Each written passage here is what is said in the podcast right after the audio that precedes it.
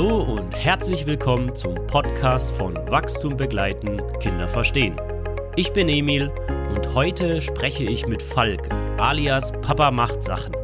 Wir sprechen über Vaterschaft, Vereinbarkeit und auch über familienpolitische Themen. Ich freue mich sehr aufs Gespräch. Los geht's!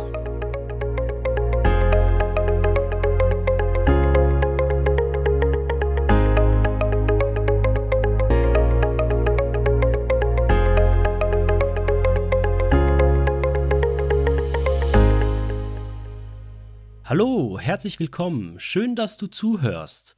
Heute habe ich wieder eine ganz besondere Folge, denn ich habe Falk zu Gast. Hallo Falk. Hallo Emil. Falk, du bist äh, im Internet bekannt als Papa macht Sachen. Und ich habe mal äh, mich dran versucht, rauszufinden, äh, was man so über dich rausfinden kann und versuche dich jetzt mal vorzustellen. Du bist Jahrgang 79, du bist IT-Berater, Du bist äh, Vater von zwei Söhnen, hast einen Blog betrieben unter dem alias Papa macht Sachen. Und ich fand ganz schön die Zusammenfassung eigentlich, die du selber geschrieben hattest, mit im Osten geboren, die in die Wende pubertiert, in den Westen geheiratet und in Berlin zu Hause. Ich habe dich vor allem auch eingeladen, weil du ähm, auch einen eigenen Podcast hast und ich würde dich einfach auch als familienpolitisch, so heißt der Podcast ja, als familienpolitischen Papa bezeichnen, der da auch aktiv ist. Hat es was damit zu tun, wie du aufgewachsen bist? Und würdest du der Vorstellung noch was ergänzen? Ja, ich glaube, die Vorstellung war schon, war schon ganz gut.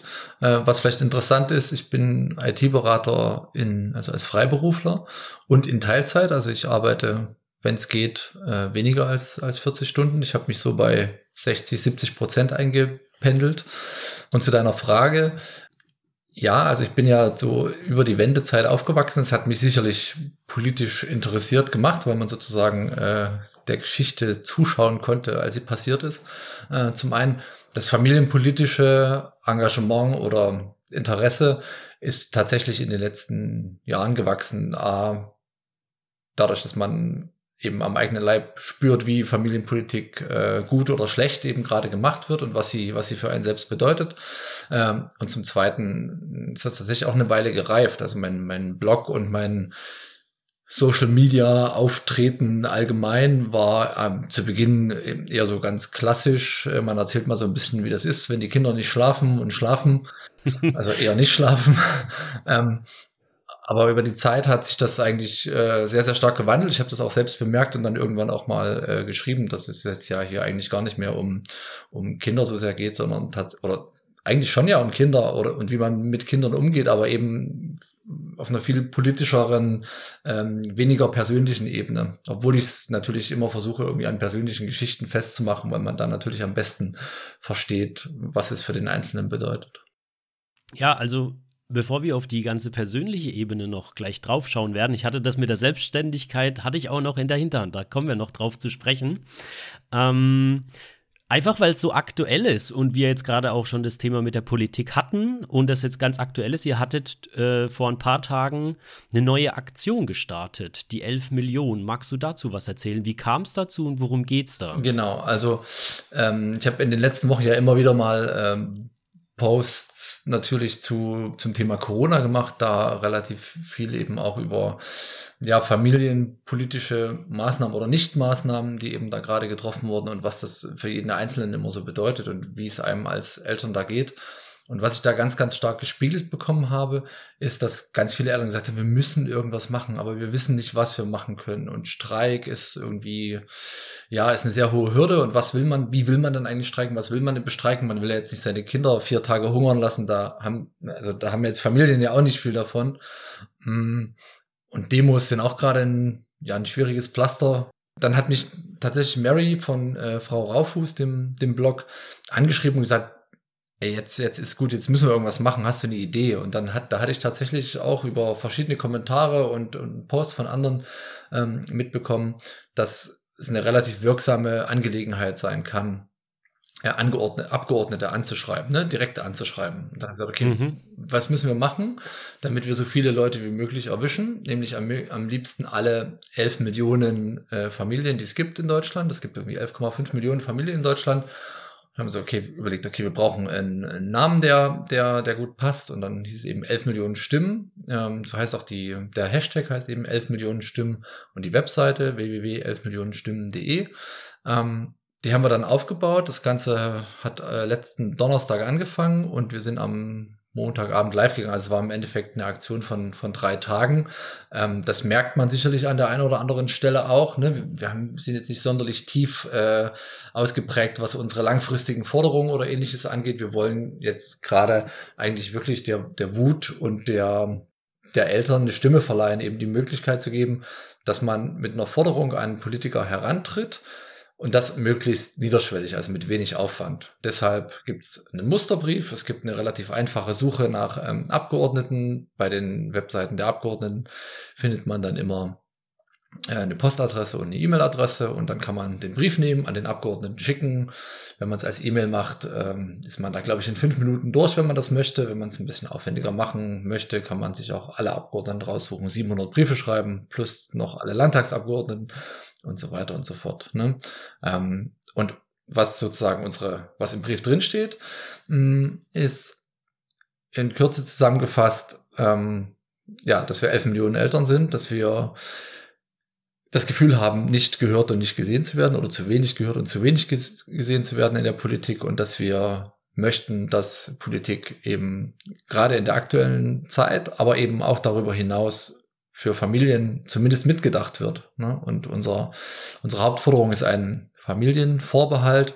Das heißt, dass alle Maßnahmen und äh, Gesetze, die beschlossen werden, so beschlossen werden, dass sie Familien und Kinder nicht benachteiligen und explizit mitdenken. Ne? Das ist ja eben so eine, auch so eine, ist eine Metaforderung. Ne? Also wir wollen nicht Schulen auf, Schulen zu. Das ist keine, es gibt keine konkrete Einzelforderung, sondern das ist ein Aufruf an die Politik, Familien mehr in den Fokus zu nehmen. So, jetzt habe ich lange geredet. ja, und das ist ja auch ähm, ja bitter nötig, weil ich weiß gar nicht, ob ihr das äh, gestern in eurem Live hattet oder ob ich es auf der Homepage gelesen habe.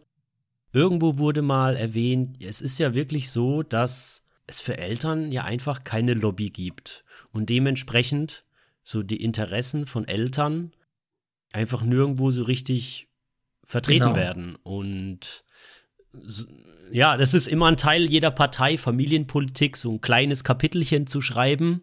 Aber so wirklich hat ja Corona tatsächlich ganz deutlich gezeigt, dass Interessen von Eltern und Familien irgendwo ganz, ganz hinten. Genau, und es gibt eben keinen, es gibt eben keinen Gegenpart, keinen Interessenvertreter, keinen, keinen Lobbyverband oder so wie es den Verband der Arbeitgeber äh, gibt, ne, oder Industrieverbände, die jetzt an jeder Stelle sagen, ja, wir machen das alles freiwillig, wir brauchen keine äh, Testpflicht. So müsste es eben auch einen, einen Elternlobbyverband geben oder eine Elternlobby, ähm, die, die eben auch dasteht und sagt, ja, wir brauchen aber das Corona-Elterngeld, weil, ne, oder wenigstens für Alleinerziehende, oder wir brauchen dringend eine Erhöhung der Bezüge für ähm, Familien mit Hartz-IV-Bezug, weil die essen jetzt drei Mahlzeiten zu Hause. Das ist eine mehr als sonst und dafür reicht das Geld eben einfach nicht. Ähm, und das gibt's nicht. Das gibt's bisher nicht. Das gab's auch noch nie. Das ist auch relativ mir, also für mich persönlich relativ klar, warum, weil das kostet Geld, ne? Und das muss ja jemand bezahlen. Und Eltern ja, woher soll das Geld kommen? Ne? Es müsste von den Eltern selbst kommen. Das ist ähm, sicherlich nicht ganz einfach, aber ja, man, das müsste man mal weiterdenken, ja. Mhm, mhm. Aber wie, wie du ja gesagt hast und äh, worauf die Aktion ja im ersten Schritt ja auch hinausläuft, ist ja, dass jeder erstmal ein bisschen tätig werden kann, eben indem er, wie eure Aktion ja vorschlägt, den Musterbrief zum Beispiel schon mal hernimmt und eben an seine Abgeordneten schickt. Genau. Ja. Das wäre ein erster Schritt, ne, wenn das jeder, wenn das jeder machen würde. Oder wenn es, keine Ahnung, wenn es 10% aller Eltern machen würden, dann wären es eine Million ähm, E-Mails und Briefe. Dann fängt man zumindest vielleicht mal an, drüber nachzudenken, ob da nicht vielleicht was dran ist. Ne? Also sagen wir es mal so. Ähm, ja, von den 10% sind wir weit entfernt. Äh, wir, wir wissen natürlich auch keine genauen Zahlen. Wir wissen eben, ähm, dass sich schon relativ viele Leute auf der Webseite tummeln, dass die, die, der Hashtag und die Posts werden auch viel geteilt bei, bei Instagram, gibt auch relativ viel ähm, nettes Feedback. Ähm, gleichzeitig fehlt uns natürlich noch so diese, diese Welle. Ne? Also das ist so lawinenartig. Es müsste wie so ein Schneeballsystem funktionieren. Wir müssten in der Lage sein, jeden, der zwei neue weiterempfiehlt, äh, keine Ahnung, eine Packung Kaugummis zu schenken, dann würde es vielleicht funktionieren. also wenn uns ein Kaugummihersteller dafür sponsern möchte, kann er sich gern bei mir melden. Oder vielleicht ein Windelhersteller, ich weiß auch nicht. Irgend, ähm, irgendwas, was Eltern gebrauchen können. Ja. Ja, aber wichtig ist ja einfach, ich, also ich finde den Grundgedanken, der ist mir schon oft begegnet, einfach, dass äh, ja, es einfach ganz schwierig ist, Elterninteressen irgendwo zu vertreten, wenn es wie keine große solidarischen Zusammenschluss gibt, der als ja, und das heißt ja noch nicht mal eben, dass, also die Interessen von Eltern sind ja auch total vielfältig, aber zumindest der das ein bisschen ähm, bündelt genau. und, und äh, eben äh, die Stimme dadurch eben eine Lautstärke bekommt. Da noch ein Satz dazu, ne, eben weil die Interessen von Eltern so vielfältig sind, haben wir uns auch äh, entschlossen, eben so eine, ja, so eine äh, Forderung Forderung, dass Forderungen gehört werden, eben zu stellen und, und gar nicht auf Einzelmaßnahmen einzugehen. Ähm, gerade noch im konkreten Fall, was Corona angeht. Ne, wir sind da keine Wissenschaftler, keine Epidemiologen und ähm, da braucht auch jeder was anderes. Ne? Die, die, die ein vorerkranktes Kind zu Hause haben, die sind natürlich froh, wenn die Schule zu ist und das Kind muss nicht in die Schule gehen. Und ähm, Alleinerziehende, die ihr Kind ähm, zu Hause beschulen, die sind natürlich froh, wenn die Schulen offen sind. Und da gibt es dann natürlich noch jede Grauzone dazwischen. geht halt von, von, von, von der von einem Extrem zum anderen Extrem. Ähm, hat, da, hat da jede Familie andere Bedürfnisse. Okay, gehen wir mal weiter zum äh, nächsten Thema. Und zwar, Papa macht Sachen. Gibt es da eine Geschichte dazu? Wie du auf den Namen gekommen bist? Nee, da, da gibt's, da gibt's keine, keine große Geschichte dazu eigentlich. Also ich hatte natürlich nach einem Namen damals gesucht. Ich habe, glaube ich, 2017 damit angefangen, Oktober 2017.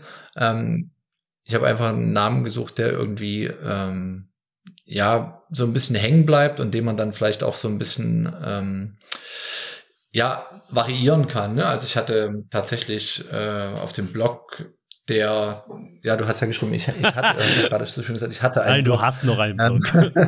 der, ja gut, den, den Blog gibt's noch, aber klar, ähm, das sozusagen die Aktivitäten spielen sich mittlerweile woanders ab. Hm. Da gab's dann auch mal so Rubriken, ne, so mit so Papa macht Urlaub und Papa macht dies und Papa macht das. Und ähm, Sachen war dann so der, das Übergeordnete dafür. Das war das Konzept dahinter. Und dann einmal, na gut, wie das so ist mit einem Namen, wenn man den einmal hat und der irgendwie funktioniert. Ich möchte jetzt nicht sagen bekannt wird, weil ähm, das, das, das kann man so vielleicht äh, dann noch nicht behaupten, aber das, das ändert man dann auch nicht mehr. Und das ist auch einfach relativ, das kann man sich relativ gut merken und das ist ganz, äh, ist ganz eingängig, glaube ich. Ja. Was war denn so die Motivation damals, sich ins Internet zu stellen und einen Blog anzufangen als Papa? Damals war dein Sohn, glaube ich, so um die zwei Jahre oder sowas, oder? Genau, der war anderthalb so ungefähr und ich hatte es eigentlich äh, tatsächlich schon mit Geburt irgendwie vor. Ähm, hätte ich vielleicht auch machen sollen, äh, direkt äh, anderthalb Jahre eher, weil da waren Väter tatsächlich sehr, sehr rar im, in, dem, in dem Umfeld immer noch. Da gab es so, gab's so zwei, drei, vier. Mhm. Mittlerweile gibt's ja da auch viel mehr. Und Ursprünglich war mein Thema so das Thema, hm, oder ist es ja auch immer noch und ist es auch geblieben, aber das ursprüngliche Thema, mit dem ich angetreten bin und so der Slogan von meinem Blog war Leben und Arbeiten mit äh, Kind in Berlin ähm, und ebenso das Thema Vereinbarkeit, weil wir für uns äh, von Anfang an äh, die Idee hatten und das auch ähm, bisher ganz gut hinbekommen, uns äh, Care-Arbeit und Erwerbsarbeit eben so 50-50 aufzuteilen und ähm, meine Frau auch tatsächlich, wenn sie nicht gerade in Elternzeit war, immer zu 100 Prozent gearbeitet hat und jetzt auch wieder arbeitet. Genau.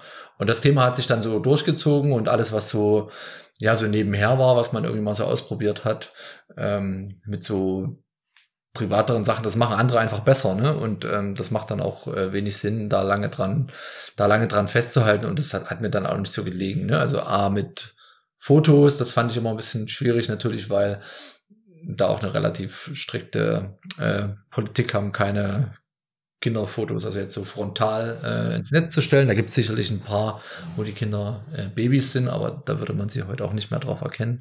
Mm, und ja, also so, so Themen wie ähm, Rezepte, äh, Do-it-yourself-Anleitungen und so, das können andere einfach besser und das, das ist auch nicht so mein Ding. Ne? Das, ich habe da auch viele Sachen mal ausprobiert, ähm, auch so Urlaubsberichte. Urlaubsberichte sind tatsächlich äh, auch mal ganz, ganz gut gegangen, wenn man so erzählt, wie man wie man gut Urlaub mit Kindern in Israel machen kann. Ne? Wir waren mal in Israel mit, mit Kind. Das ist ziemlich gut gelaufen.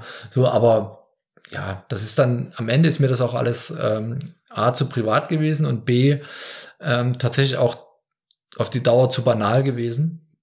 Weswegen ich dann mich wahrscheinlich auch eher unbewusst tatsächlich in so eine politischere, aktivistischere Schiene mh, hm, entwickelt habe. Ja. ja. Vereinbarkeit, ist ein großes Stichwort. Ähm, und zwar auf der einen Seite, weil ich das ganz viel eben auch auf deinem Blog äh, an Artikeln gesehen habe und auf der anderen Seite glaube ich, weil äh, ich so ein bisschen ganz stark an dem Punkt stehe, wo du damals standest, als du die ganzen Artikel äh, geschrieben hast zu dem Thema, ähm, ist gerade was, was mich ganz stark beschäftigt, das Thema Vereinbarkeit und auch alles, was da mitschwingt. Also ähm, an Idealen, die wir in unsere Gesellschaft geben, an äh, auch Ansprüche, die wir, die wir an uns selber haben. Und du hast ja gesagt, ihr habt es, habt es sozusagen rückblickend ganz gut hinbekommen. Und ähm, wie war das denn? Also Ihr, ihr wart nach der Elternzeit beide wieder in Vollzeit und dann kannst du da auch gleich noch, da füge ich das gleich noch mit hinzu, dann kam ja auch noch die Sache, dass du irgendwann deinen Job gekündigt hast, obwohl du gesagt hast, dass eigentlich, dass du hattest einen ganz guten Arbeitgeber und es war eigentlich alles, alles fluffig dort und hattest dann trotzdem aber den Wunsch, Selbstständigkeit auszuprobieren. Also, das sind eigentlich zwei, zwei Fragen. Mal schauen, wie du die zusammenbekommst. Ja, ähm, also zu Beginn, wir haben, also wir haben, also wichtig ist, glaube ich, zu sagen, dass wir uns, bevor wir das erste Kind bekommen haben, tatsächlich darüber unterhalten haben. Ähm, da ein, das war, glaube ich, ein relativ kurzes Gespräch, weil wir beide von Anfang an wollten, dass ich mich genauso um das Kind kümmere äh, wie meine Frau. Ähm, andersrum haben wir das irgendwie gar nicht groß thematisiert. Ähm, aber ich bin halt im Osten sozialisiert und ich das, kannte das von meinen Eltern so, dass mein Vater eben auch immer da war und dass meine Eltern sich da irgendwie immer alles, ähm, ob es jetzt immer 50-50 war, ne, das hat sicherlich mal über, über Jahre geschwankt, hm, aber so im Großen und Ganzen mh, hm, haben die eben alles gemeinsam gedeichselt. Und das ist mir so vorgelebt worden und das war mir klar, dass ich das eben auch so machen wollen würde, wenn es dann mal Kinder gäbe. Und ähm, für meine Frau war das eben auch ein ganz wichtiger Punkt, um zu sagen, ja, ich will Kinder, ne? Um sicher sein zu können, dass sie dann nicht, ähm, also dass sie dann nicht alleine zurückstecken muss, weil zurückstecken muss man ja in irgendeiner Art und Weise. Ähm, wenn Kinder da sind, ich glaube, man äh, überhöht das und idealisiert das, wenn man denkt, danach würde alles so weitergehen wie vorher. Mhm. Das hat dann nach der Geburt vom ersten Kind hat es, äh, hat es gut funktioniert.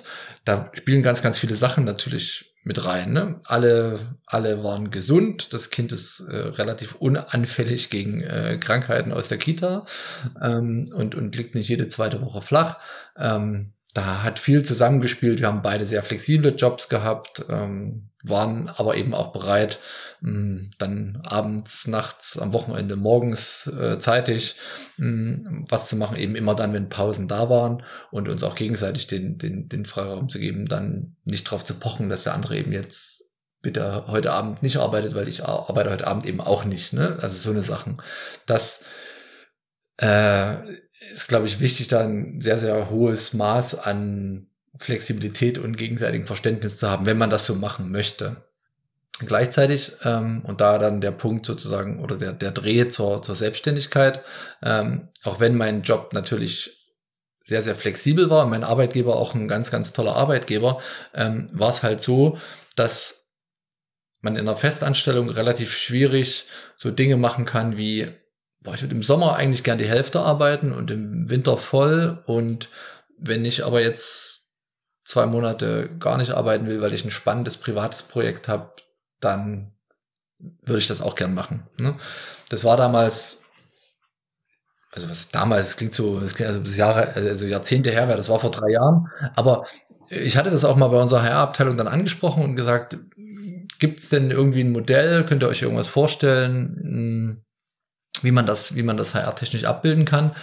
Da haben die gesagt, ja, das ist schwierig, da müsste man mal drüber nachdenken und so. Und parallel hatte ich immer diesen, diesen, diesen Drang, mal diese Selbstständigkeit auszuprobieren. Und dann hat sich das so, so ein bisschen zusammengenommen, ne? also das hat sich dann so ein bisschen aufaddiert. Ähm, und dann habe ich gesagt, okay, jetzt gerade äh, läuft's gut. Wir haben, wir, wir haben irgendwie nie Immobilien gekauft oder sowas. Wir haben keine großen Kredite abzubezahlen. Ähm, wenn ich's mache, der, der, Klein, der, der Kleine, der jetzt der Große ist, ähm, wird langsam ein bisschen selbstständiger und, und das, das klappt alles ganz gut. Dann jetzt könnte ich das mal probieren mit der Selbstständigkeit. Und dann war es tatsächlich so, ich meine, ich komme natürlich auch aus einer Branche, in der A, es relativ einfach ist, sich selbstständig zu machen und B, äh, es immer einen Weg zurück gibt ne, in eine Festanstellung. Und deshalb war das auch sehr, sehr risikoarm für mich noch dazu, dass meine Frau dadurch, dass sie eben 100 Prozent gearbeitet hat, äh, natürlich auch ein Einkommen verdient, verdient hat, äh, was es uns erlaubt hätte, wenn das mit der Selbstständigkeit nicht geklappt hätte, ein paar Monate klarzukommen. Ne? Also es war eine sehr, sehr privilegierte Situation, aus der ich das machen konnte. Mm, und ich wusste eben auch, dass wenn ich das machen würde, ich dann eben im Schnitt weniger arbeiten würde, äh, um mich eben noch mehr auch äh, so privaten Projekten und Interessen äh, zuwenden zu können. Und das, äh, kleiner Spoiler, äh, hat auch ganz gut funktioniert. Okay, und wie war das denn bei euch? Du hattest am Anfang, hattest du dann Elternzeit und warst dann da zu Hause oder wie war, wie, wie, wie ist deine Vaterschaft gestartet? Ich war, also meine, meine Vaterschaft ist äh, gestartet natürlich mit der Geburt, ähm, auch mit, mit, mit Bonding äh, dann schon angefangen. Und dann war ich die ersten paar Wochen, hatte ich Urlaub zu Hause, ich glaube so vier, fünf Wochen, drei, vier, fünf Wochen Urlaub hatte ich zu Hause. Und dann ähm, war ich wieder arbeiten. Meine Frau war in Elternzeit und wir haben uns die erste, also beim ersten Kind haben wir uns die Elternzeit äh, relativ äh, gleich aufgeteilt. Äh, meine Frau hat acht Monate gemacht und ich sechs. Und wir hatten ein paar Monate zusammen auch, zwei, drei Monate zusammen und dann hatte ich am Ende noch drei Monate ganz alleine. Und ansonsten habe ich eben relativ lange Elternzeit gemacht und äh, das fand ich auch gut, ja. Mhm. Ich fand ganz cool den einen Satz, den du irgendwo geschrieben hast, Bücher oder Bauchgefühl, ähm, wie du oder ihr die Elternschaft äh, angegangen seid. Da habe ich ja gelesen. Also das, was ja auch interessant ist jetzt, dass die Aussagen sind ja äh, ein paar Jahre her. Und die Frage, ob das für dich rückblickend einfach immer noch so gilt, weil du da geschrieben hattest, ja, so vom Grundkonzept gehst du sozusagen davon aus, dass ja so der Umgang und das Kümmern um die Kinder in uns angelegt ist und dass man nicht zu viel lesen sollte. Irgendwie, du hast zwei, zwei Bücher hast du erwähnt, äh, dass es doch ganz hilfreich dann war. Aber so im Großen und Ganzen ähm, ist die Gefahr groß, dass man eher zu viel Zeug liest. Genau. Ähm, man kann es so ein bisschen vergleichen mit, äh, wenn man seine Symptome googelt, wenn man, wenn man irgendwas hat, ne, dann, dann hat man immer entweder äh, eine, eine sehr seltene Erbkrankheit oder, oder tödlichen Krebs und äh, kann, glaube ich, nicht mehr schlafen. Aber das, ja, das würde ich immer noch so sehen. Hm, das, zumindest für die erste Zeit ähm, würde ich das total immer noch so sehen. Ähm, also der, der beste Tipp, den ich, den ich bekommen habe, den äh, hatte ich, wir waren im, waren im Krankenhaus und hatten ein Familienzimmer für die erste Nacht, ersten zwei Nächte. Äh, beim ersten Kind waren wir noch zweieinhalb Tage im Krankenhaus. Mm, und da konnte ich eben dann auch mit da bleiben und habe eben dann auch, ähm, weil ich natürlich der mobilere war, äh, nachts auch ähm, den Kleinen eben dann gewickelt und, ähm, und angezogen und umgezogen. Und da war so eine, Krankenschwester im, im Krankenhaus, ne, die war kurz vor der Rente und die hat gesagt, ja, hier können Sie ruhig richtig anfassen, ne? da können Sie nichts kaputt machen. Und ich glaube, wenn mir das, wenn sie mir das nicht gesagt hätte, dann wäre ich viel länger, viel, viel ähm, behutsamer und viel ängstlicher sozusagen mit dem, mit dem, mit meinem ersten Sohn da umgegangen. Also das heißt jetzt nicht, dass ich, dass ich ihn da irgendwie äh, gewaltsam in seine Klamotten gestopft habe, aber einfach so von jemandem, das von jemandem zu hören und, und zu wissen, man, man macht da instinktiv schon wahrscheinlich alles richtig. Ähm, das war was, womit wir da so reingegangen sind. Und die, die Bücher, die ich gelesen habe, ne, also das eine ist, glaube ich, das, was so ziemlich jeder während des ersten Jahres irgendwann mal geschenkt bekommt, äh, von, von Remo Lago, eben dieses Babyjahrebuch. Ähm, das ist einfach spannend, finde ich das. Ne? Also im, am Anfang hat man ja auch noch ein bisschen mehr Zeit, wenn die, wenn die so viel schlafen. Und dann sozusagen zu gucken, tatsächlich, was da alles so passiert und was die tatsächlich eben auch schon schon können. Ne? Also beim, zweiten, dritten, vierten, dann ähm, da, da sieht man das ja auch alles etwas entspannter, aber am Anfang, du weißt ja nicht, ich bin da auch schon, will da schon auch verstehen, was da möglichst äh, vorgeht. Und deshalb deshalb habe ich das gelesen, das fand ich spannend, aber da gibt's, das ist kein, das ist kein Buch mit Tipps, ne? Da, da steht nicht drin, wie man jetzt dafür sorgt, dass das Kind äh, durchschläft oder welchen Brei man jetzt äh, als erstes äh, in welcher Reihenfolge und wie gibt. Und klar holt man sich da dann, äh, wenn es dann daran geht, äh, irgendwie Inspiration oder fragt bei anderen Eltern nach. Aber am ehesten äh, haben wir da auch bei Eltern im Freundeskreis mh, hm, nachgefragt. Das ging dann bei uns auch alles so zur gleichen Zeit los. Und da ähm, hatte ich dann irgendwie mehr drauf, drauf gegeben als auf äh, ja, eine gute Frage.de oder wie das, wie es da heißt, ja. wo man sich dann so, oder diese, diese, diese Babyform, ne, die es da gibt, wo, wo dann eben auch teilweise relativ, ähm, ja, relativ rechthaberisch auf einigen Themen rumgeritten wird und wo man dann sich auch fragt, oh Gott, habe ich denn jetzt immer alles falsch gemacht? Äh, der sagt hier, man darf das auf keinen Fall tun und der sagt, man muss das auf jeden Fall tun und so. Ähm, da haben wir uns eigentlich immer, immer ganz gut rausgehalten, ja ich glaube, das, das Wichtige, was ich daran finde, ist, ähm, oder auch sozusagen, zu, ich, ich finde die Frage gut, einfach dieses Buch- oder Bauchgefühl. Und natürlich könnte man als Antwort einfach sagen, es muss ja nicht oder sein. Ähm, es kann natürlich auch beides sein. Und gleichzeitig, ich, ich verstehe, was du meinst. Also dieses ganz, ich, als gerade jemand, der in der Elternarbeit ist, manchmal kriegst du so Fragen gestellt von Eltern, wo du, wo du wirklich zurückfragen musst, wie kommst du denn auf die Idee, diese Frage zu stellen überhaupt? Ja, dass der mit drei Jahren noch nicht die Ich-Form benutzt. Ich sag, also als normaler Elternteil, wie kommst du auf, auf diese Frage? Ja, ja, das musst du ja irgendwo aufgeschnappt haben und dann gegoogelt haben und dann und dann und dann. Ich so, boah, meine Antwort da ist immer, guck dein Kind an. Hast du das Gefühl, dass es ihm gut geht? So, hast du das Gefühl, dass er fröhlich ist, dass er spielt und dass es ihm im Groben und Ganzen gut geht? Okay. So, wenn, wenn das der Fall ist, dann ist es wurscht, ob der mit drei jetzt schon in der Ich-Form spricht oder nicht. Ne? Und das ist so dieses, ähm, ich glaube, dass tatsächlich das so schnell da abwandern kann, dass man jegliches Bauchgefühl aus dem Fenster schmeißt. Ne? So auch manche Eltern, die mir dann zum Beispiel so berichten, einfach weil sie es irgendwo gelesen haben, wenn ein Kind sich aufregt oder wütend ist, dass man irgendwie das in Arm nehmen soll. Aber wenn, wenn ich dann in Beratungen oder in Kursen dann sage, ja, okay, aber wenn das Kind sich von sich aus entfernt und keinen Körperkontakt haben will, dann lasst es doch erstmal in Ruhe. Ach so, ja, ich dachte, man muss dann immer irgendwie das Kind umarmen. Und das ist so, wo man merkt, so durch das ganze Gelese und so, dass es so komplett abhanden kommt, ne? Dieses Bauchgefühl.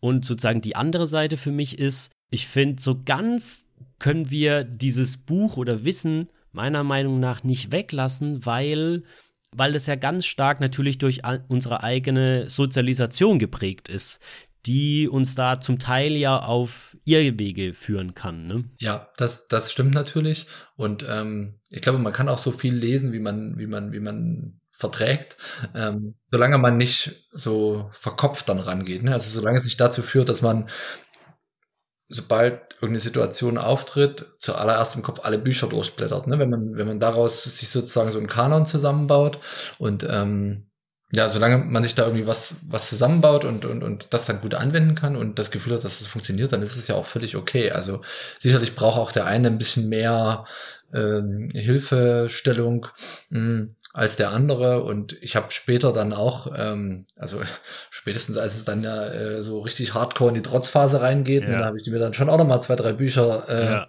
geholt, um zu verstehen, warum das Kind jetzt da plötzlich äh, völlig ausrastet, weil es nicht äh, mit dem Kopf zuerst in die Matschpfütze darf. Ja, ja, ja, genau. Ja, und ich habe ja auch schon rausgehört und ich glaube, das ist es ja auch das, was ich gerne mitgeben will, ist so dieses, ich sage ja immer, inspirieren statt Ratschläge. So, also du hattest ja auch beschrieben, ja, man fragt dann, man hört dann, am besten natürlich eher in einem persönlichen Kontakt als in irgendwelchen anonymen Foren, ne? Und dann aber das Wichtige ist sozusagen, also in sich hineinspüren von, ja, okay, und wie fühlt sich das für mich an, was der da sagt und wie kann ich das für mich verwerten? Das, das darf halt nicht wegfallen, ne? Das, aber das hat man ja ganz gut rausgehört. Das ist genauso der Prozess, den ihr ja auch ein bisschen gegangen seid, ne? Ja, Genau. Und dann seinen eigenen Weg halt irgendwie finden. Genau. Und dann hoffen, dass man beim zweiten nicht alles vergessen hat, was man damals richtig gemacht hat. Ist doch, ist doch eine coole Überleitung. Wenn du gerade das schon reingeschmissen hast, wie ist es denn jetzt äh, mit dem zweiten Kind? Wie, wie, was, was merkst du da an, an Unterschieden? Ist es tatsächlich, dass du sagst, wir sind viel gelassener und alles läuft entspannter? Gleichzeitig ist es ja auch ein völlig anderer Mensch, ja, mit ganz anderen Anlagen. Ja, also das, das ist auf jeden Fall ein völlig anderer Mensch. Der ist auf jeden Fall nochmal, ich habe immer gesagt, der erste, der ist ein, so ein Wildfang und so. Aber der zweite, der ist ein richtiger, also ist ein richtiger Bauke, so. Ähm, der, ich meine, der, der sieht halt auch viel, was er sich dann abguckt. Ähm, und so für uns, mh, hm, ja, viel gelassener äh, würde ich fast nicht, also ich habe nicht das Gefühl, dass ich gelassener bin beim zweiten. Ich bin, ich bin gelassener, wenn, wenn irgendwie Dinge passieren so. Ne? Also wenn, wenn er hinfällt, ähm, habe ich weniger Angst, dass er sich jetzt verletzt hat, weil ich weiß, das ist sozusagen hundertmal bei dem, bei dem äh, Großen gut gegangen, das wird jetzt bei dem auch gut gegangen sein. Das, äh, das ist jetzt kein Schädelbasisbruch, sicherlich nicht, ne? wo man beim ersten Kind ja ganz oft äh, so, so, so Ängste aussteht. Ähm, Gleichzeitig ist es so, dass ähm, tatsächlich ich sagen muss, dass es mit dem zweiten so dieses ganze Thema Elternschaft nochmal eine ganze Ecke äh, verschärfter ist, ne? weil dieses Vereinbarkeitsthema beim ersten hat natürlich deshalb auch gut funktioniert, weil sich dann eben einer um einer um das Kind gekümmert hat und der andere äh, konnte eben arbeiten oder, oder so Dinge tun, andere Dinge tun, ne? auch mal Freizeit haben und so. Das mit, mit dem zweiten, auch mit dem Altersunterschied, denn jetzt haben dreieinhalb Jahre Altersunterschied. Äh, ich sage immer gern, der eine ist gerade in der Phase große Welten erschaffen und der andere ist gerade in der Phase alles zerstören, was mir in den, in den Sinn ja, kommt ja. oder was mir vor die Augen kommt. Mm, da ist es auch oft schwierig, allein so beide abzudecken. Ne? Gerade so einen mhm. ganzen Tag, wenn die Kita geschlossen ist für ein paar Wochen, da ist es, ähm, da ist es schon schwierig. Und das stresst einen dann schon auch, ne, wenn man sozusagen immer die ganze Zeit so dazwischen steht und, und, und so versuchen muss, mh, die auch auseinanderzuhalten. Nicht, weil die sich persönlich äh, die Haare ausreißen wollen, sondern einfach, weil die mit den gleichen Mitteln unterschiedliche Ziele eben haben. Ne? Ähm, das wird sicherlich in einer anderen Phase auch einfacher. Mh, aber das ist ein Punkt, den ich, den ich äh, als einfach anstrengend empfinde. Und natürlich ist es so, dass wenn man sozusagen den dem einen gegeben hat, was er wollte, ne? also möchte ein Buch lesen, ähm, dreht man sich um und sagt, okay, jetzt mache ich Pause, dann steht da der andere und sagt, äh, ich will jetzt was essen. Ne?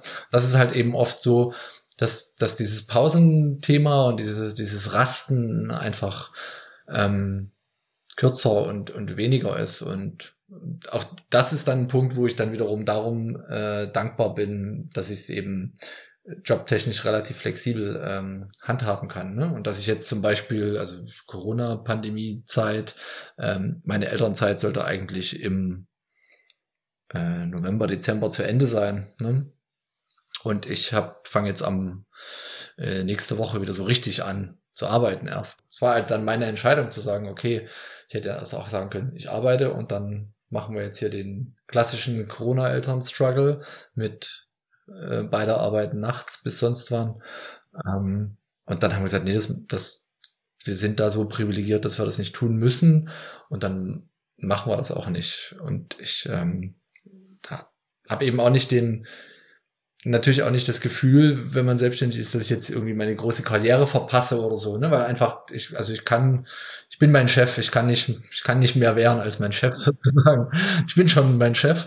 Ähm, und da habe ich auch also ich habe da auch keine, keine, kein Ego hinten anstellen müssen oder sowas dann dadurch. Das hat sich dann schon ganz gut gefügt.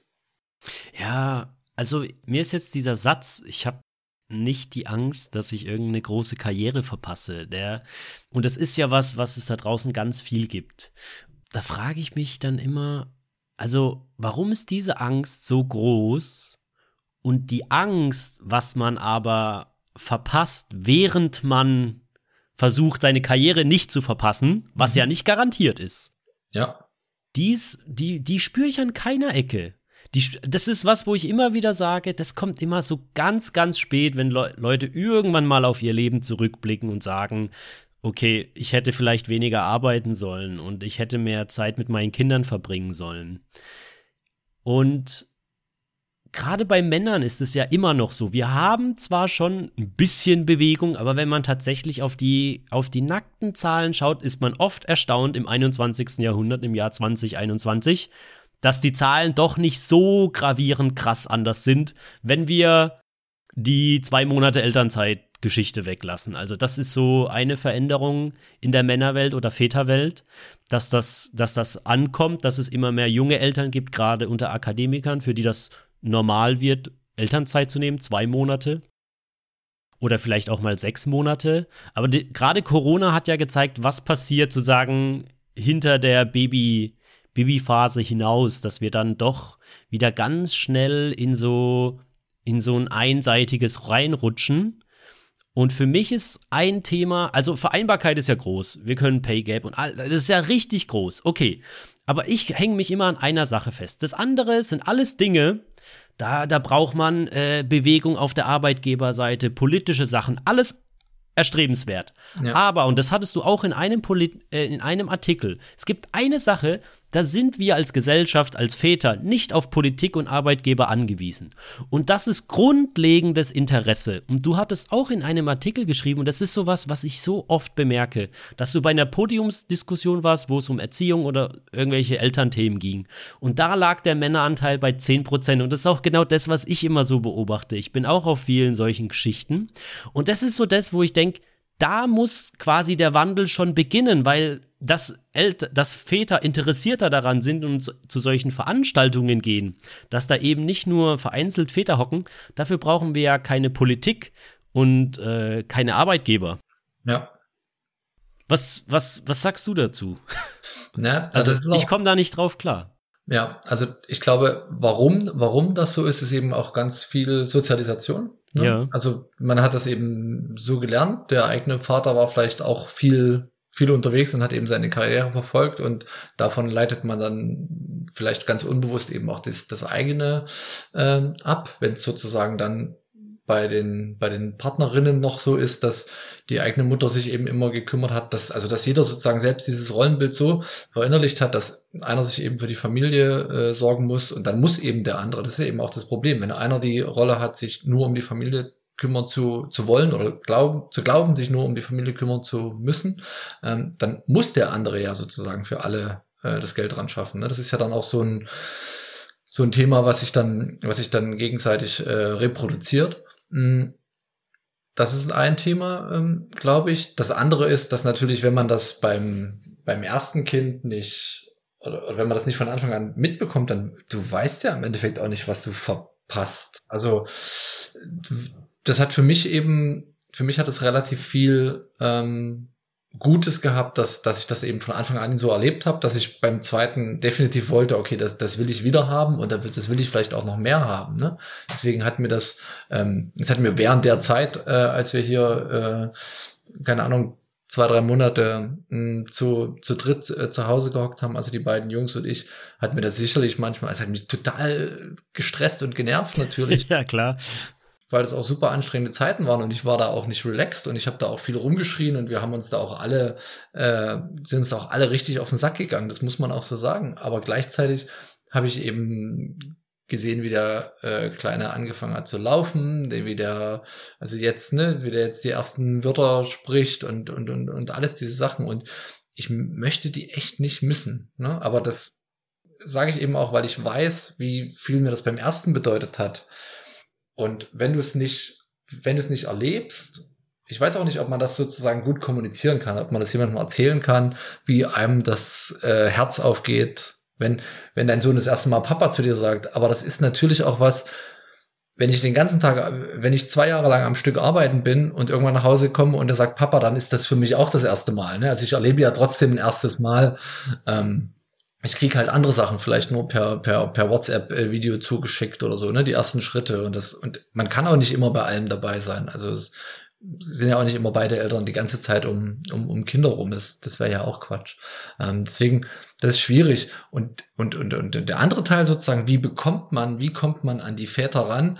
Das ist ein Thema, ähm, auf dem kaue ich auch schon, schon lange rum. Ne? Also ich habe ja nun explizit mich von Anfang an immer versucht, viel an Väter zu, zu richten und sage auch immer, wenn mich jemand so sagt, was ist mein Satz in einer Mission, dann sage ich, mehr Väter in Elternzeit äh, schicken und mindestens äh, ein paar Wochen alleine. Ne? Weil ich ganz fest der Meinung bin, dass wenn du dich einmal irgendwie ein paar Wochen alleine um dein Kind gekümmert hast und dafür gesorgt hat, hast, äh, dass es überlebt, dass es nicht völlig verdreckt und ähm, dass es ähm, eben okay, auch. Du setzt nicht allzu hohe Ziele. Genau, dass es auch ein paar gute, dass es auch ein paar gute äh, Momente hat, dann kannst du immer wieder darauf zurückgreifen. Das ist so ein Erfahrungsschatz. Ich meine, Eltern sein, man kommt halt nicht als Eltern auf die Welt, auch wenn man Reflexe hat. Aber das ist ein, das ist wie ein Muskel, den man trainiert. Das, das muss man irgendwie üben.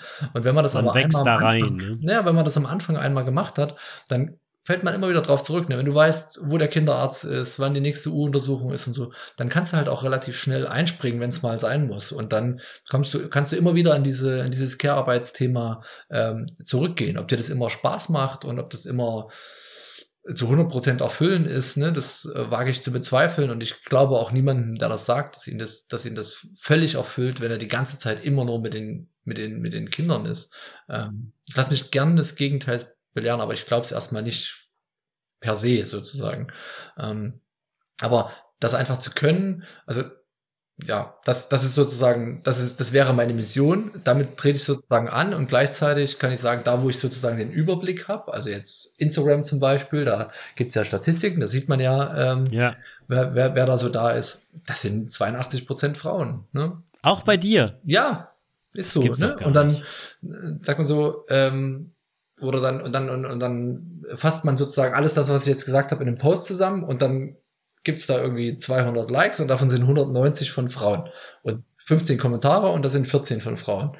Ähm, und der männliche Kommentar ist dann vielleicht noch, ja, das stellst du dir so einfach vor, aber wie soll ich das meinem Arbeitgeber erklären?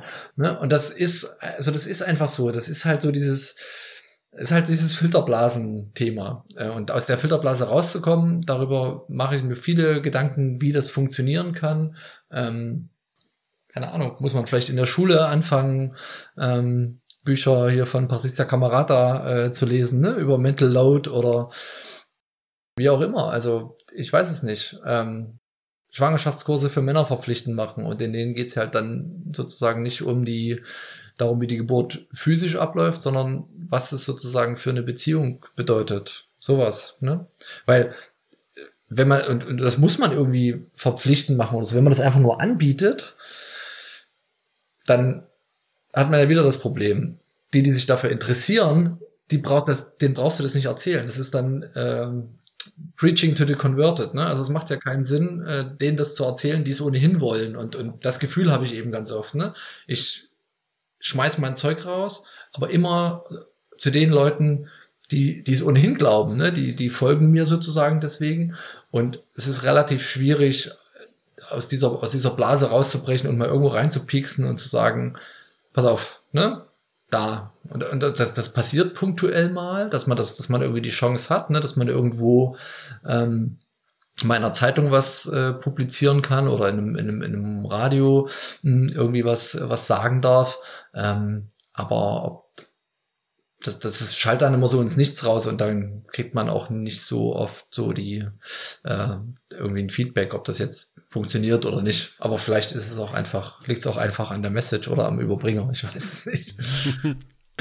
Ja, also ich, ich habe auf jeden Fall noch was zu dem, wo du gesagt hattest, dass das 100, dass es auch anstrengend war und dass es äh, nicht zu 100 Prozent erfüllend ist. Also ich glaube, das gilt für keinen Bereich und selbst alle, die ja ihre Arbeit, die sie auch, also die Glücklichen, die ihre Arbeit machen, die ihnen Spaß macht, auch da ist ja unheimlich viel Stress und Anstrengung und da ist auch nicht jeder Tag Spaß. Aber ich glaube, da drin steckt auf jeden Fall schon mal eine Sache ist, dass tatsächlich die Begleitung von Kindern anstrengend ist. Also es wird ja sehr häufig so ja, mit so einem Weichzeichner so in den, in den Magazinen nur die tollen Ausflüge und, äh, und solche Sachen. Und das zweite ist, glaube ich, schon also, dass neben der Existenzsicherung ist der Job für viele ja tatsächlich ein Identifikations- und Anerkennungsmerkmal. Und ich glaube, darin liegt tatsächlich für mich persönlich ein Hebel. Ich will nicht sagen, und das ist auch wieder so äh, sozusagen oben drüber, das geht ja nicht darum, dass man jede freie Sekunde mit seinen Kindern verbringt. Aber ich glaube, intensive, aktive Vaterschaft ist tatsächlich etwas, was einem total viel Erfüllung und Sinn im Leben geben kann. Und das bedeutet ja eben nicht, dass es das Einzige sein muss, was man hat, aber es sollte meiner Meinung nach einfach, wenn man sich entscheidet, ja, das ist ja das, am Anfang steht bei vielen, nicht bei allen, ja eine Entscheidung, eine Familie zu gründen und Kinder zu bekommen. Und wenn man sich für Kinder entscheidet, das geht ja auch mit einer Verantwortung einher. Und es ist für mich eben nicht nur damit getan, ich komme meiner Verantwortung nach, indem ich ein Nettogehalt von XY im Monat äh, auf das Familienkonto bringe und das, damit hat sich die Sache. Es gibt ja die Statistik auch, dass viele Männer tatsächlich, nachdem das Kind kommt, ähm, häufig auch mehr arbeiten als vorher. Und das war mit dem schönen Spruch, wenn die Arbeit zum Zuhause wird und zu Hause nur Arbeit wartet. Das ist halt so eine Wahrnehmung und ich glaube, da, da gibt es so einen Schock von, ach du Scheiße, Familie ist ja tatsächlich Arbeit. Und ich glaube, das ist das ähnlich, für mich schwingt da ein ähnliches Thema mit, was in ganzen, in vielen Partnerschaften nach acht, neun, zehn Jahren auftaucht, ist, dass eine Partnerschaft eben auch Arbeit ist. Ja, das ist nicht was, was sich von selbst erledigt. Und genauso ist Familie und Kinder nichts, was sich von selbst erledigt. Ja, das, das ist, ist total richtig. Ja. ist nichts äh, hinzuzufügen. Ja. Deswegen, deswegen, ja, deswegen ist es ja ähm, schön, dass es, ähm, also dass man zumindest anfängt, eben diesen, diesen ganzen Familienjob äh, mit, der, mit dem Wort Care-Arbeit oder Fürsorgearbeit auch tatsächlich zu, zu benennen, ne? eben da tatsächlich Arbeit äh, dazu zu sagen. Und ähm, ich erwische mich aber, also das ist auch wieder, glaube ich, total tiefe Sozialisierung mh, mm, und, und, und Sachen, die man so über, über Jahre äh, eingetrichtert bekommt. Ähm, ich war in einem, äh, Podcast äh, zu Gast, als ich mich gerade zu Hause um die Kinder, Kinder gekümmert habe. Ähm, und, und meine Frau hat sozusagen erwerbs gearbeitet und ich habe Care gearbeitet. Und dann haben wir so Einleitung gemacht und dann habe ich gesagt, naja, ich arbeite ja gerade nicht. Ne? Also es war so ganz, und damit meinte ich, damit meinte ich eben das Thema ähm, Erwerbsarbeit. Aber ich habe natürlich, äh, ich habe natürlich gearbeitet, ne? Und ähm, habe mir manchmal gewünscht, ich könnte, ich könnte mal ein bisschen äh, Erwerbsarbeiten, weil das eben zum Ausruhen ne? ist. Oder ja, genau. Ja, ja, also das ist tatsächlich was, ich glaube, das ist so ein, ein erster wichtiger Punkt und ich habe das selbst auch erlebt, dass ich oft gesagt habe, ja, ich bin gerade nur zu Hause. Also mit dem nur ja, ich, und das, das ist tatsächlich, äh, ja, einfach das Bild. Und ich glaube, das hängt eben ganz stark mit dem zusammen, dass es eben als was immer noch in den Köpfen existiert, mit dem, was man früher den Frauen vorgeworfen hat, ne? So, ja, du machst ja nichts, du machst ja nur Kind und Haushalt, ne? Also. Ja, du bist nur Hausfrau. Genau, also, also wir waren den ganzen Tag arbeiten und du hast dich ja den ganzen Tag ausgeruht, weil du hast ja nur äh, Kind und Haushalt. Und da finde ich das ganz, ganz cool, wenn du das sagst, also jeder sollte das halt auch mal machen und zwar alleine und mal wirklich komplett alleine verantwortlich für Kind und Haushalt sein, um dann wertschätzen zu können, sozusagen, äh, eigentlich häufig, wie viel leichter man es vielleicht auf der Arbeit hat zum Teil und auf der anderen Seite, was da die ganze Zeit für eine Arbeit äh, gemacht wird, meistens, ja. meistens von den Frauen, ja. Klar heißt ja nicht, dass man, dass man das dann ähm, die nächsten 15 Jahre am Stück äh, machen muss, aber man zu kennen und zu wissen, was dahinter steckt und eben zu verstehen, wie einem jemand sagen kann, ja, wie du das kann ich mir nicht vorstellen, dass du es nicht geschafft hast, aufs Klo zu gehen oder dir was zu essen zu machen. Ja, also, genau. Es gibt, es gibt solche Momente gibt's halt tatsächlich. Und das am eigenen Leib zu spüren, ist halt äh, unangenehm, ja. Ja, vor allem alleine aufs Klo gehen zu können. Ja, das ist ja, ja das, das, das ist ja Privileg. ja. Was mir ja auch immer noch kommt, und ich bin gerade jetzt auch an dem Punkt, ähm, mein Sohn ist ja jetzt sechs und ich war ja die letzten sechs Jahre, ah, ich habe zwar viele andere Sachen noch gemacht, ich habe studiert und Ausbildungen gemacht und so weiter, aber ich war ja vor allem Vollzeit betreuend zu Hause, weil mein Sohn ging erst mit fünf in den Kindergarten und ich finde bei diesem Ganzen, als wir vorhin das Thema hatten, Angst, die Karriere zu verpassen oder einfach das, was da an Angst mitschwingt. Es, und es gibt natürlich, also ich will die nie ausschließen, es gibt Leute mit Arbeitgebern und so weiter, das, da, da laufen blöde Geschichten ab und da, da muss was auch passieren, ähm, dass Eltern da geschützter sind, keine Frage. Aber ich glaube, es gibt eben auch noch einen großen Anteil sozusagen, wo es noch an der, an der eigenen inneren Haltung und Einstellung ähm, hapert, dass es nicht noch mehr Bewegung gibt. Und ich bin eben gerade an dem Punkt, und ich glaube, das muss in den Köpfen mal fest auch ankommen, gerade in unserer Gesellschaft, wo wir immer älter werden und auch wahrscheinlich immer länger arbeiten werden, hinten raus ist, dass ja das nur ein total begrenzter Zeitraum ist. Ich weiß, wenn man gerade frisch Eltern ist oder das Kind ein, zwei Jahre und das ist eine sehr intensive Zeit und man denkt ja, das wird für immer so sein, das halte ich nicht aus. Also die ganze Zeit mit so viel Kontakt und mit den Kindern und die wollen so viel und und und und und und und es wirkt so so, also das halte ich nicht aus so für für noch viel länger. Und dabei ist es ja so nicht. Äh, dein ältester ist jetzt fünf, meiner ist sechs. Und man merkt ja schon, sie werden uns ja immer weniger brauchen. Und sie werden immer mehr selbstständig irgendwo hinwollen und ohne uns. Und das fängt an, wenn die irgendwann älter sind, zum ersten Mal zur Oma gehen, okay, ihr könnt abhauen, komm, tschüss. Ähm, und dann eben jetzt, wenn ich merke, er ist sechs, er geht dann äh, dieses Jahr wahrscheinlich in die Schule. Und eigentlich schließt das Kapitel, wo dieses sehr intensive Vater oder Eltern sein und wirklich mit ganz viel Kontakt in Beziehung sein und viel gebraucht werden. Das war ein intensives Kapitel, sechs Jahre lang, keine Frage. Aber es ist ja nicht so, dass danach nicht wieder alle Türen und Zeiten dann wieder so aufgehen, in denen man ja, das ja, also ich verstehe diese Angst, etwas zu verpassen, ehrlich gesagt, nicht ganz. Ja, ich glaube, ich glaube, bei vielen ist es halt äh, tatsächlich so ein Gedanke, dass, dass sich Türen eben einmal öffnen ne, und dann vielleicht für immer verschließen. Also gerade innerhalb einer Firma, ne, wenn man jetzt denkt, dass man innerhalb der Firma bleibt, dass man dann als derjenige wahrgenommen wird, der eine bestimmte Chance nicht wahrgenommen hat. Und deswegen wird man, bekommt man sie, also hat man das Gefühl, dass man sie nicht nochmal, dass man sie nicht nochmal bekommt. Hm, das vielleicht so ein Thema ist. Und zum anderen ähm, kann ich, kann ich das, kann ich das nur unterstreichen, was du gesagt hast. Also ich merke das jetzt bei unserem Großen, ne, der ist äh, fünf und gab, gibt so, so Tage, also wenn man da nicht mal hingehen würde und sagen würde, äh, darf ich dir nicht mal ein Buch vorlesen? genau. Dann würde der da den ganzen Tag spielen und äh, würde nur zum Essen, ähm, zum Essen rauskommen, so, ne? Mhm. Ähm, das ist tatsächlich so, das ist, das ist eine kurze Zeit und ähm, ja, äh, ich glaube, muss man natürlich dann auch nochmal stark unterscheiden zwischen Vätern und Müttern. Ich glaube, Mütter haben es dann natürlich tatsächlich um einiges, um einiges schwerer.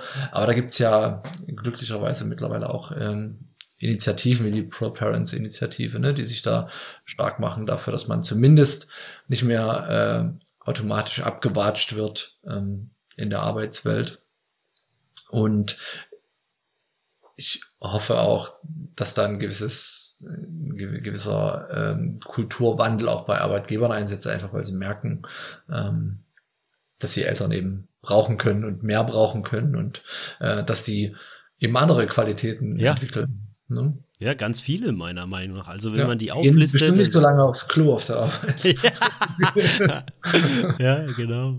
Ja, also nochmal sozusagen für die, die von der Initiative, also das ist ja auch ein super Gedanke. Ähm, da geht es ja darum, dass Elternschaft nicht sozusagen als Diskriminierungsmerkmal in Unternehmen wie so benutzt wird. Ne? Und man mhm. dann einfach aufgrund, dass man Eltern ist, irgendwie weniger Chancen hat oder gewisse Chancen dann einfach nicht aufgrund einfach dieses Merkmals. Ist natürlich wieder was, also ja, die Umsetzung davon ist natürlich wieder eine andere Sache. Ne? Also man kann natürlich solche ja, es ist Sachen. schwierig, dem Arbeitgeber nachzuweisen, dass man diskriminiert wird, weil man Eltern ist. Aber es gibt ja, gibt ja relativ, also es gibt ja jetzt ein paar Beispiele äh, wie H&M, ne, die plötzlich anfangen, MitarbeiterInnen auszusortieren, die, die gerade in Elternzeit sind. Und so. wenn man es natürlich dann so offensichtlich macht, dann ähm, darf man sich auch zukünftig vielleicht auf dieses äh, Diskriminierungsmerkmal berufen, ja. Ich muss sagen, ich fand eine Idee, die du mal irgendwo geschrieben hast, die fand ich richtig cool, weil ich glaube tatsächlich, also wieder nochmal auf das Thema von Vereinbarkeit und auch wie man mehr Männer noch, du hast ja auch gesagt, so ein bisschen so auf 100% freiwilliger Basis oder sagen wir es mal so, es braucht noch ein paar Anreize. Ja, ein Schubsmann. Ähm, ja, ja, es braucht noch so ein paar Anreize, Anreizschubser. Und ich fand ja die Idee, die du da mal mit diesem Elterngeld mhm. verfasst hast, die fand ich ja richtig gut, dass es so eine Art pauschales Elterngeld geben soll. Einfach, das waren irgendwie, glaube ich, 1500 Euro oder so. Das ist ja ein bisschen unter dem Maximum, was man jetzt gerade kriegt. Ja. Und dass die Motivation dahinter ist, dass man das pauschal immer kriegt für die Elternzeit und dass der Unterschied zwischen den genommenen Elternzeiten zwischen Mann und Frau sozusagen dann Abzüge gibt. Also, ähm, wenn, ja. wenn beide gleich viel Elternzeit nehmen, dann würden sie das volle bekommen. Und wenn sozusagen einer der beiden, die Frau zum Beispiel in der Regel ja irgendwie mehr macht, dann würde es für jeden Monat, den die Frau mehr macht als der Vater, würde es halt Abzüge geben. Genau. Das, das habe ich zum ersten Mal gelesen irgendwie. Bis, ist, war das deine Idee? Weil ich finde, das ist echt eine gute Idee. Ja, ich hatte mir das, glaube ich, vor, vor drei Jahren oder so äh, mal Gedanken dazu gemacht und hatte das mal so aufgeschrieben, hatte, glaube ich, auch zwei Varianten aufgeschrieben, eine etwas radikalere und eine etwas äh, softere. Genau, aber die haben sich, von der Grundidee haben die sich nicht unterschieden und es war, also das ist tatsächlich was, was ich glaube, was funktionieren würde. Ne, das ist natürlich ein Eingriff, den man als Staat macht, aber das ist genau das, was man als Staat tun kann und soll, Lenkungsfunktion mhm, eben. Mhm. Ähm, und das das kommt in den letzten Monaten und im letzten Jahr habe ich das immer wieder mal gelesen. Ne? Also verschiedentlich ähm, vom Modell an, ein bisschen anders. Äh, da hat, glaube ich, auch keiner bei, beim anderen geklaut. Da, da gibt's ja auch, ist ja eigentlich relativ einfach, wie man es machen muss. Man muss es halt übers Geld machen, ne? natürlich. Mhm. Und dass man sagt, ähm, es muss eben verpflichtende Vätermonate geben oder es werden bis zu es werden eben nicht bis zu 14 Monaten bezahlt, sondern es werden eben bis zu sieben Monaten pro Person bezahlt. Punkt. Ne? Und wenn, wenn einer 13 äh, Monate macht und der andere einen, dann werden eben nur acht bezahlt, weil der eine kriegt nur sieben bezahlt und der andere eben einen. Ähm, das, das mag auf bestimmte, also das, das ist natürlich einfach so ins Blaue gedacht. Ne? Das ja. trifft nicht auf jede Lebenskonstellation zu und da gibt es sicherlich auch ähm, gibt sicherlich auch Konstellationen, in denen man das einfach äh, nicht so nicht so anwenden kann. Das ist auch sicherlich nicht auf jede auf jede Gruppe durchdacht und das gilt natürlich auch nicht für Alleinerziehende hm, und so weiter und so fort. Das war einfach so ein, so ein Ding ins Blaue, mit dem man einfach mal loslaufen könnte und starten könnte. Weil der Gedanke dahinter, den ich eigentlich hatte und was ich eigentlich damit sagen will, ist, es gibt ja nicht viele äh, Instrumente, die, die der Staat hat, um, äh, um sozusagen steuernd einzugreifen darin, wie Männer und Frauen sich oder wie Familien sich das Thema Care-Arbeit aufteilen. Und das wäre halt eine. Und jetzt könnte man sagen, ja, das geht den Staaten scheiß an. Das, das kann man so sehen. Äh, aber gleichzeitig als Staat hat man eben eine Lenkungsfunktion. Und wenn man möchte, dass es eine gerechtere und eine ja, dass es Gleichstellung in der Gesellschaft gibt, dann wäre das eine Möglichkeit, das zu tun, weil aus meiner Sicht, und das ist eben ein wichtiger Punkt, ähm, der sich bei mir so über die Jahre auch verfestigt hat, da hängt eben ganz viel dran. Ne? Da hängt sozusagen, also dieser, dieser Gender Care Gap mhm. führt halt auch ganz viel zu Themen wie Gender Pay Gap und also und dann auch Gender äh, Pension Gap, ne? also was Rente angeht. Das, also das ist ja ein, das ist ja so ein Rattenschwanz und so ein Teufelskreis, den man eben an einer Stelle durchbrechen muss.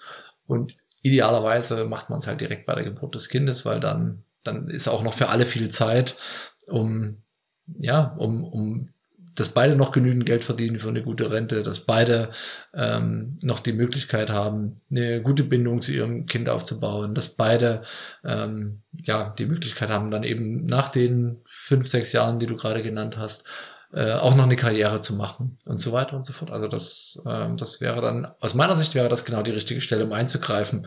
Jetzt kann ich natürlich auch nicht versprechen, dass dann in Zukunft alle 50-50 machen, nur weil sie sich die Elternzeit teilen müssen, weil es sonst kein Elterngeld gibt. Äh, stimmt, stimmt wahrscheinlich nicht. Ähm, aber ist sicherlich was, wo man mal noch ein bisschen drauf rumdenken kann. Ja, eben. Kann. Ja, ja, aber ich fand es einfach, weil ich es das erste Mal gelesen habe, einfach als Ansatz. Das heißt ja nicht, dass genau das eins zu eins jetzt schon komplett durchdacht ist, aber einfach als Ansatz ähm, tatsächlich, und ich würde auch sagen, das ist ja nicht wirklich ein Eingriff, sondern es ist ja eben im Prinzip ein, ein, ein gezieltes Fördern und also man, kann, man muss ja keine Förderung annehmen. Also, ähm, aber wir wissen, wie Menschen sind und im geschenkten Gaul schaut man äh, nicht ins Maul. Äh, da, da würde sich schon was bewegen wahrscheinlich, ne? Ich würde gerne nochmal auf eine Sache zu sprechen kommen. Nochmal, geht, eigentlich dreht sich wieder um das Thema Vereinbarkeit. Du hattest auch einen coolen Artikel, wo du mal so, ich glaube, das war eine ganze Woche, die du runtergeschrieben hast. Mhm. Irgendwie um 8 Uhr aufstehen und wieder so eine halbwegs durchschnittliche Woche aussah. Ja. Von einer Familie, die, sage ich mal, die Vereinbarkeit, die wie wir uns, wie wir sie uns gerade vorstellen, dass beide Eltern möglichst viel arbeiten als Gesellschaft und ähm, sich die Care-Arbeit und die Erwerbsarbeit ungefähr 50-50 teilen. Dass ihr ja eine Familie wart, glaube ich, wo du das, als du das geschrieben hast, die das so, würde ich sagen, ganz gut hinbekommen hat, ne? Mhm. Ja. Und dann hast du zwei Punkte selber angesprochen. Der, der erste ist, du hast in einem ich habe das so gelesen und ich dachte schon, puh, das ist schon, das ist schon gut durchgetaktet. Und, und dann hattest du an einer Stelle geschrieben, und ich fand das Wort, das finde ich ganz wichtig, äh, dass man da nochmal drauf schaut. Äh, die unproduktive Zeit, ich glaube, das war auf der Rückfahrt von irgendwo, die unproduktive Zeit aufholen, nutzen oder so. Und so dieses, in diesem Modell ist unproduktive Zeit ja wirklich ja, der Tod. Ja, also gilt es zu vermeiden, oder? Ja, also zum einen ja, man arbeitet tatsächlich, also das, das, ähm, das ist schon eine Weile her. Das, da ging es genau darum, dass ich eben in meiner Tätigkeit als IT-Berater und auch meine Frau in ihrer Rolle, dass wir eben auch noch Reisen, so Dienstreisen machen müssen. Also jetzt gerade natürlich nicht. Das ist auch zwei Jahre her oder drei Jahre her, dass ich das geschrieben habe wichtig da natürlich sind, das ist ein riesiger Koordinationsaufwand für alles, weil das eben auch nicht so ist, okay, du bist, du bist immer Montag und Dienstag da und dann fährst du um die Zeit los und kommst um die Zeit wieder.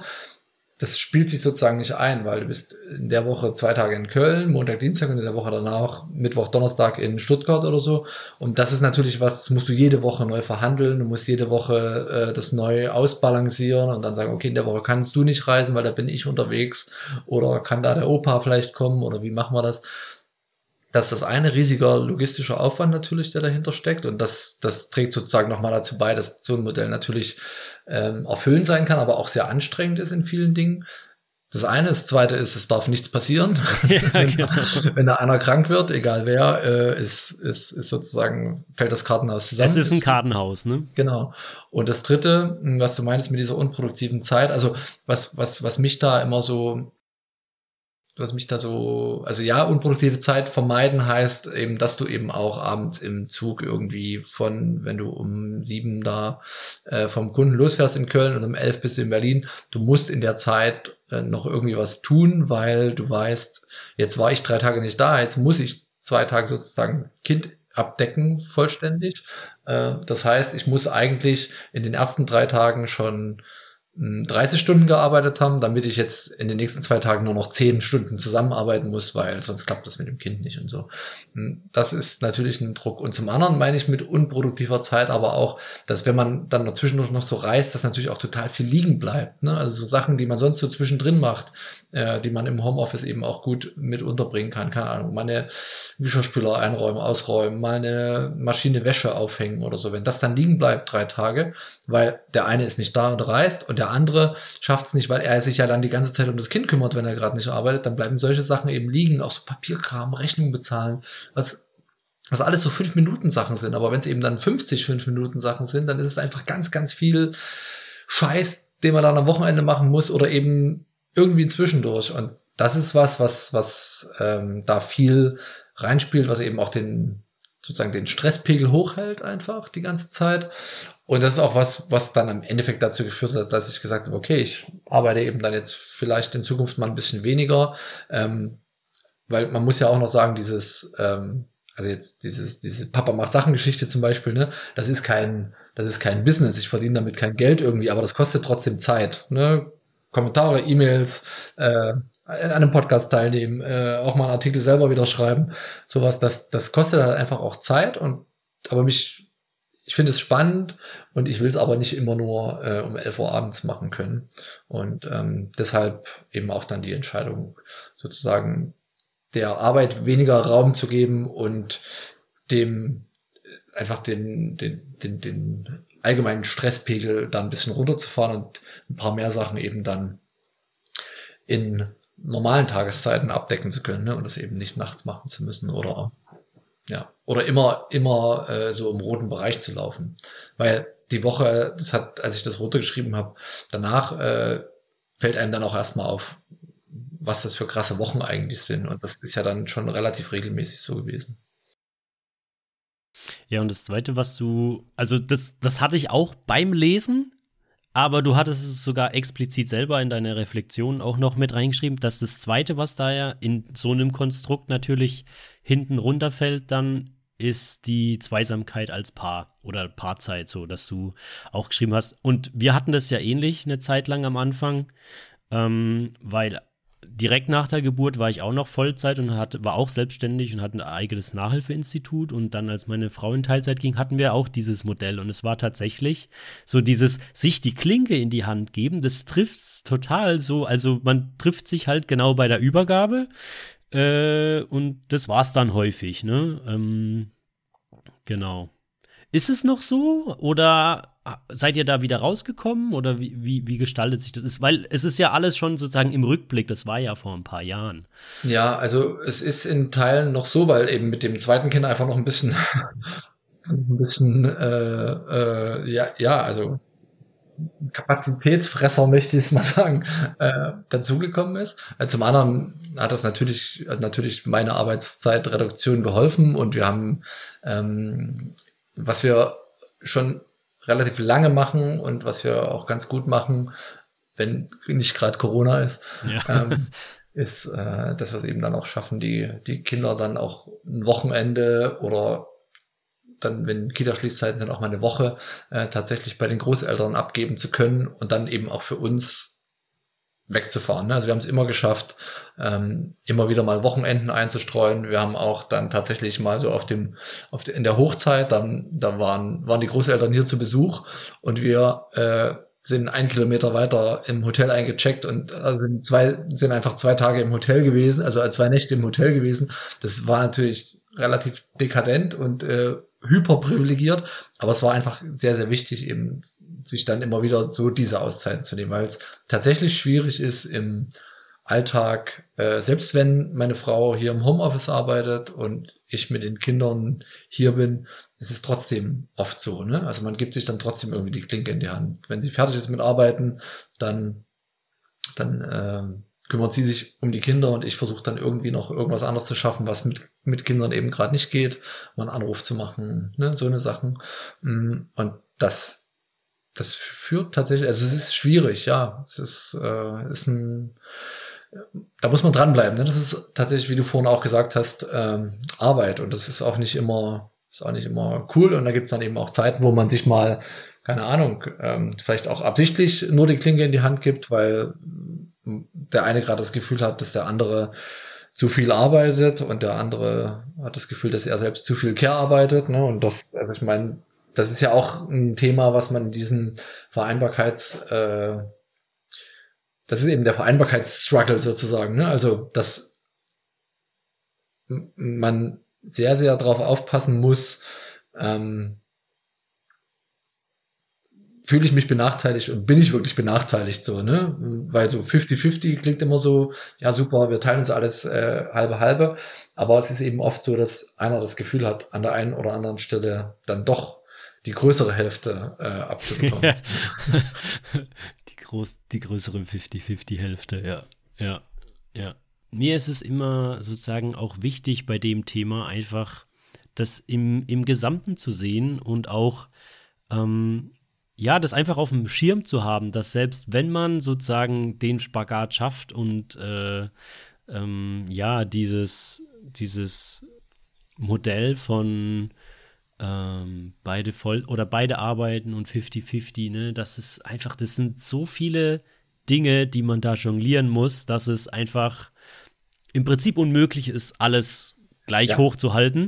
Und ich finde immer irgendwas hinten über. Genau. Ne? Und das ist auch genau das, wenn man, wenn man sozusagen dieses, dieses Paar-Ding äh, dann schaffen will, in der Zeit muss was anderes hinten überfallen. Ne? Da muss man entweder dann versuchen, die Arbeit äh, oder die Nebenarbeit äh, irgendwie mal hinten anzustellen, oder man muss ähm, dann im Zweifel eben, das klingt jetzt doof, ne, die Kehrarbeit hinten überfallen lassen. Das klingt so wie, ähm, dass, die, dass die Kinder dann verlottern irgendwie zwei Wochen, aber dann muss man eben ähm, auch Sachen machen, die ich schlecht kann, ne? Also irgendwie es einfach mal alles stehen lassen, so, ne? Und da bin ich schlecht drin zum Beispiel und das ist auch was, was ich, was ich lernen muss, dass es eben, es klingt so, als ob ich das jetzt, ob ich, ob ich gerade anfange, Vater zu sein, ne? Aber das ist eben tatsächlich was, was, wo man, glaube ich, auch lange dran, dran, dran lernen muss, ähm, es manchmal auch einfach gut sein zu lassen, ne? So wie es gerade ist, auch wenn es scheiße aussieht, ne? Ja, ja wenn du schon gerade die, die Kerbe einschlägst, ähm, was war denn so auf deinem Weg der Vaterschaft so für dich die größte Herausforderung, die dir da begegnet ist? Ja, ich glaube, meine eigenen Emotionen im, im Zaum mhm. zu halten. Oh, halt ja. mhm. Oft, ne? Also, mhm. also in so es gab bestimmt Situationen, wo wir in so, wo in so Trotzphasen äh, ich genauso getrotzt habe wie mein Sohn, ne? Und dann hat meine Frau mir mal so den Spiegel vorgehalten und hat gesagt, ey, so funktioniert das bestimmt nicht. Und wenn ihr, wenn ihr das weiter so macht, dann, ähm, dann eskaliert das einfach nur immer mehr. Und das ist so ein Thema, ne? Ich bin eben auch schon so ein impulsiver und äh, aufbrausender Typ, meine Jungs auch beide. Und äh, da geraten wir eben auch ähm, oft aneinander und da da dann immer der Klügere zu sein, fällt einem auch mit 40 Jahren nicht immer, nicht immer leicht. Ne? Also das, das ist definitiv ein Thema, da bin ich nicht gut drin, da lerne ich auch ähm, immer noch. Und ich muss ja auch ehrlich gestehen, dass ähm, ich auch noch nicht mal sagen kann, man sagt ja dann immer so, ja, ne, das war am Anfang so und dann ist es besser geworden. Das, äh, nee, das wird irgendwie nicht, das wird irgendwie nicht so richtig besser. Und ähm, ich merke das sozusagen immer kurz danach dann auch, dass es so ist, aber währenddessen kann ich mich da irgendwie auch nicht immer gut einfangen und ähm, das ist sicherlich das die die die größte ähm, Herausforderung, ja. Ja, und es beleuchtet auch noch mal einfach so einen wichtigen Teil, der ja einfach auch nicht sichtbar oder messbar ist, ist ja, wie stark das einfach auch eine emotionale Angelegenheit ist, Kinder zu begleiten. Ne? Also ähm, das kannst du am Ende des Tages nicht messen, wie viel du da an Energie gebraucht oder verbraucht hast, dich zusammenzureißen, Verständnis aufzubringen, ähm, äh, keine Ahnung, wenn es auch mal äh, heiß zur Sache ging, äh, sich wieder zusammenzunehmen und aufs Kind zuzugehen, sich zu entschuldigen oder, oder halt wieder in Beziehung zu kommen, all diese Sachen. Ja, dass das ja, es äh, ist eben auch ganz viel Arbeit, die da drin steckt, ne? Ja, ja, und das sind halt auch Sachen, die nimmt man dann eben auch so ein bisschen mit, ne? Also wenn dein Sohn dir das erste Mal äh, irgendwie dich das erste Mal anschreit und sagt, ich hasse dich, dann ähm, das ist halt auch nichts, wo du so sagst, ja, ne, okay. Stehe ich drüber. Das nimmt, äh, genau. Das nimmt man dann, das nimmt man dann irgendwie auch schon mal ein paar Tage mit und so und da kauft man auch ein bisschen drauf rum, obwohl man natürlich weiß, äh, gut, hat jetzt fünf Jahre gedauert, cool, hätte auch schon drei Jahren passieren können. Ne? Ja, zum Abschluss würde ich noch gerne äh, was mit reinnehmen und zwar äh, vielleicht eher auf einer philosophischeren Ebene. du hattest auf vielen Bildern oder so, habe ich so ein Bild gelesen. Ich glaube, das hattest du auch irgendwo, ich weiß nicht, als Profilbild oder so, wo es so ein Schild gab mit so zwei Richtungen. Ja, genau, da ist es ja. Ähm, auf der einen Seite, also die Leute sehen das ja nicht, also ja. nach links zeigt ja Geld und nach rechts zeigt Leben. Und das ist wie so, ich finde, es passt so ein bisschen auf, auf das Thema, worüber wir auch gesprochen haben und Vereinbarkeit und Vaterschaft. So, so dieses, so ein bisschen wie, vor der Wahl zu stehen, ja, äh, gehe ich jetzt dem Geld nach oder dem Leben? Wir hatten Partnerschaft und Kinder und all die Sachen. Ja. Ja, was ist da, was, was hast du da noch für einen tollen Abschluss für uns? Was, was bedeutet das Bild, ja? Ja, muss ich ganz kurz die Geschichte erzählen. Also das ähm, ist ein, ein, Foto von einem äh, Graffiti, welches ich äh, 2009, als ich meine Frau hier in Berlin kennengelernt habe, ähm, geschossen habe. Äh, das war irgendwie nur zwei Tage da, danach ist es übermalt worden wieder, weil es an einer relativ öffentlichen Stelle war. Und ähm, ich habe mir das ausgedruckt und äh, auf so eine Leinwand ziehen lassen. Und das steht bei uns in der Wohnung eben schon seit über zehn Jahren, seit wir auch hier zusammen wohnen. Und ich sehe das tatsächlich eben oft, ne? Und es ist auch tatsächlich so ein bisschen so eine, ja, wie soll ich sagen, eine Mahnung für, für, für, für mich. Ähm, ich will das auch gar nicht so überhöhen oder so.